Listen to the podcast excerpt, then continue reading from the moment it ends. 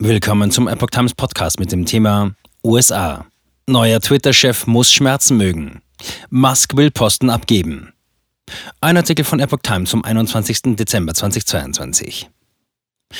Im Oktober kaufte Musk für rund 44 Milliarden Dollar den Kurznachrichtendienst Twitter. Seit der Übernahme war das Unternehmen immer wieder in den Schlagzeilen, vor allem durch die Enthüllung der Twitter-Files. Nun will Musk selbst als Chef zurücktreten, doch nur unter einer Bedingung. Elon Musk sagte am Dienstag, dass er als Twitter-CEO zurücktreten wird, aber weiterhin am operativen Geschäft beteiligt bleibt, sobald er einen geeigneten Nachfolger gefunden habe. Ich werde als CEO zurücktreten, sobald ich jemanden finde, der dumm genug ist, den Job zu übernehmen. Danach werde ich nur noch die Software- und Serverteams leiten, sagte Musk auf Twitter. Der neue CEO muss Schmerzen sehr mögen. Bevor die Umfrage geschlossen wurde, twitterte Musk mehrere Beiträge über seinen möglichen Rückzug von der Spitze des Unternehmens. Musk antwortete einem Nutzer, der ihm vorschlug, einen neuen CEO einzustellen mit den Worten, die Frage ist nicht, einen CEO zu finden, sondern einen CEO, der Twitter am Leben erhalten kann.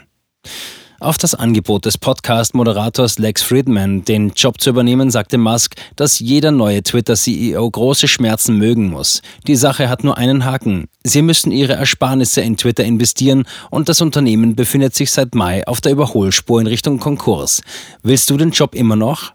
Letzten Monat erklärte Musk vor einem Gericht in Delaware, dass er seine Zeit bei Twitter verkürzen und schließlich einen anderen Chef finden werde. Nutzer stellen Umfrageergebnis in Frage. Nicht wenige Twitter-Nutzer hegen Zweifel an dem Ergebnis.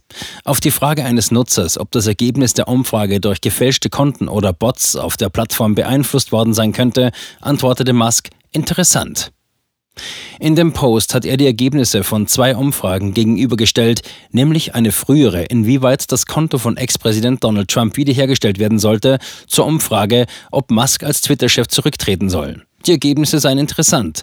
Wenn man die Anzahl der Stimmen mit der Anzahl der Likes auf den Tweets vergleicht, schrieb der Nutzer in seinem Tweet. Auffällig an beiden Umfragen ist, dass jeweils angeblich rund 5 Millionen Nutzer teilgenommen haben, aber nur 350.000 Nutzer einen möglichen Rücktritt von Musk geliked haben. Das Freischalten des Kontos von Trump hatten 850.000 geliked.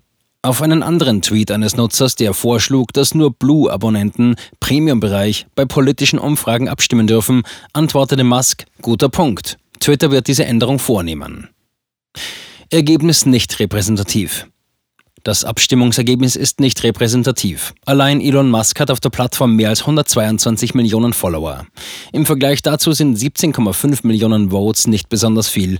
Die Umfrage stand zwar prinzipiell allen Mitgliedern der Plattform offen, jedoch nur für zwölf Stunden. Musk hatte aber zuvor versichert, sich an das Ergebnis des Votums zu halten.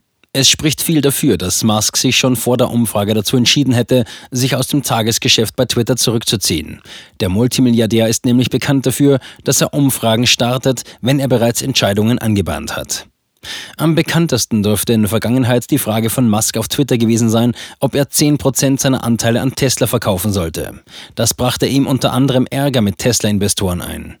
Unterlagen, die später veröffentlicht wurden, zeigten nämlich, dass Musk längst einen Plan zum Verkauf der Aktien ausgehandelt hatte. Abstimmungsergebnis bringt Tesla Aktie Plus ein. An der Börse kam das aktuelle Abstimmungsergebnis zum möglichen Rücktritt als Head of Twitter unter Tesla-Investoren gut an. Der Aktienkurs des Elektroautoherstellers legte vorbörslich um 4% zu. Zuvor hatten Großinvestoren wie Ross Gerber, CEO von Gerber Kawasaki Wealth and Investment Management, Befürchtungen geäußert, Musk lasse sich durch seine Aktivitäten bei Twitter zu sehr ablenken und fülle seine Position als Tesla-Chef nicht angemessen aus. Die Tesla-Aktie hatte seit dem Frühjahr rund die Hälfte ihrer Bewertung von mehr als eine Billion Dollar verloren.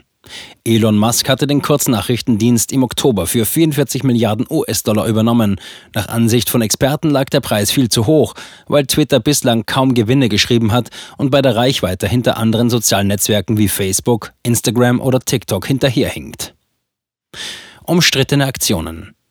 Um Kosten zu sparen, entließ Musk direkt nach seinem Antritt rund die Hälfte der Belegschaft. Außerdem kündigten einige Mitarbeiterinnen und Mitarbeiter dem Unternehmen freiwillig, weil sie Musks Kurs nicht mehr tragen wollten. Zu einer seiner ersten Maßnahmen als Twitter-Chef gehörte, das gesperrte Konto von Ex-US-Präsident Donald Trump wieder freizuschalten, das nach dem Sturm von Trump-Unterstützern auf das Kapitol in Washington im Januar 2021 gesperrt worden war. Auf der anderen Seite sperrte Musk kürzlich selbst das Konto Elon Jet, um öffentlich zugängliche Informationen über die Position seines Privatjets auf der Plattform zu unterdrücken. Zudem ließ Musk in einem Aufwasch die Konten von etlichen Journalisten sperren, die über die Kontroverse berichtet hatten. Nach einem Sturm der Entrüstung ließ Musk aber die Journalisten-Accounts wieder freischalten.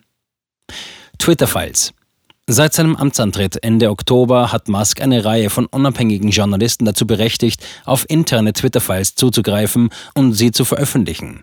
Die internen Informationen legen nahe, dass Twitter in der Vergangenheit eng mit US-Regierungsbehörden zusammenarbeitete, um Material insbesondere von konservativen Konten zu zensieren. Musk gewährte mehreren Personen, darunter dem Investigativreporter Matt Taibbi, der Journalistin Barry Weiss, dem Autor Michael Schellenberger und dem Journalisten Lee Fang Zugang zu einer Reihe von Dokumenten. Daraufhin erschien eine Serie von Berichten auf Twitter, die den Zensurapparat von Twitter, die Unterdrückung der Hunter Biden Laptop Story der New York Post sowie das Sperren des Kontos des ehemaligen Präsidenten Donald Trump enthüllten. Gleichzeitig entlarven die Berichte, wie Twitter-Führungskräfte mit dem FBI und den Geheimdiensten bei der Zensur von Nutzern zusammenarbeiteten und wie die Plattform dem US-Militär bei seinen operativen Geschäften half.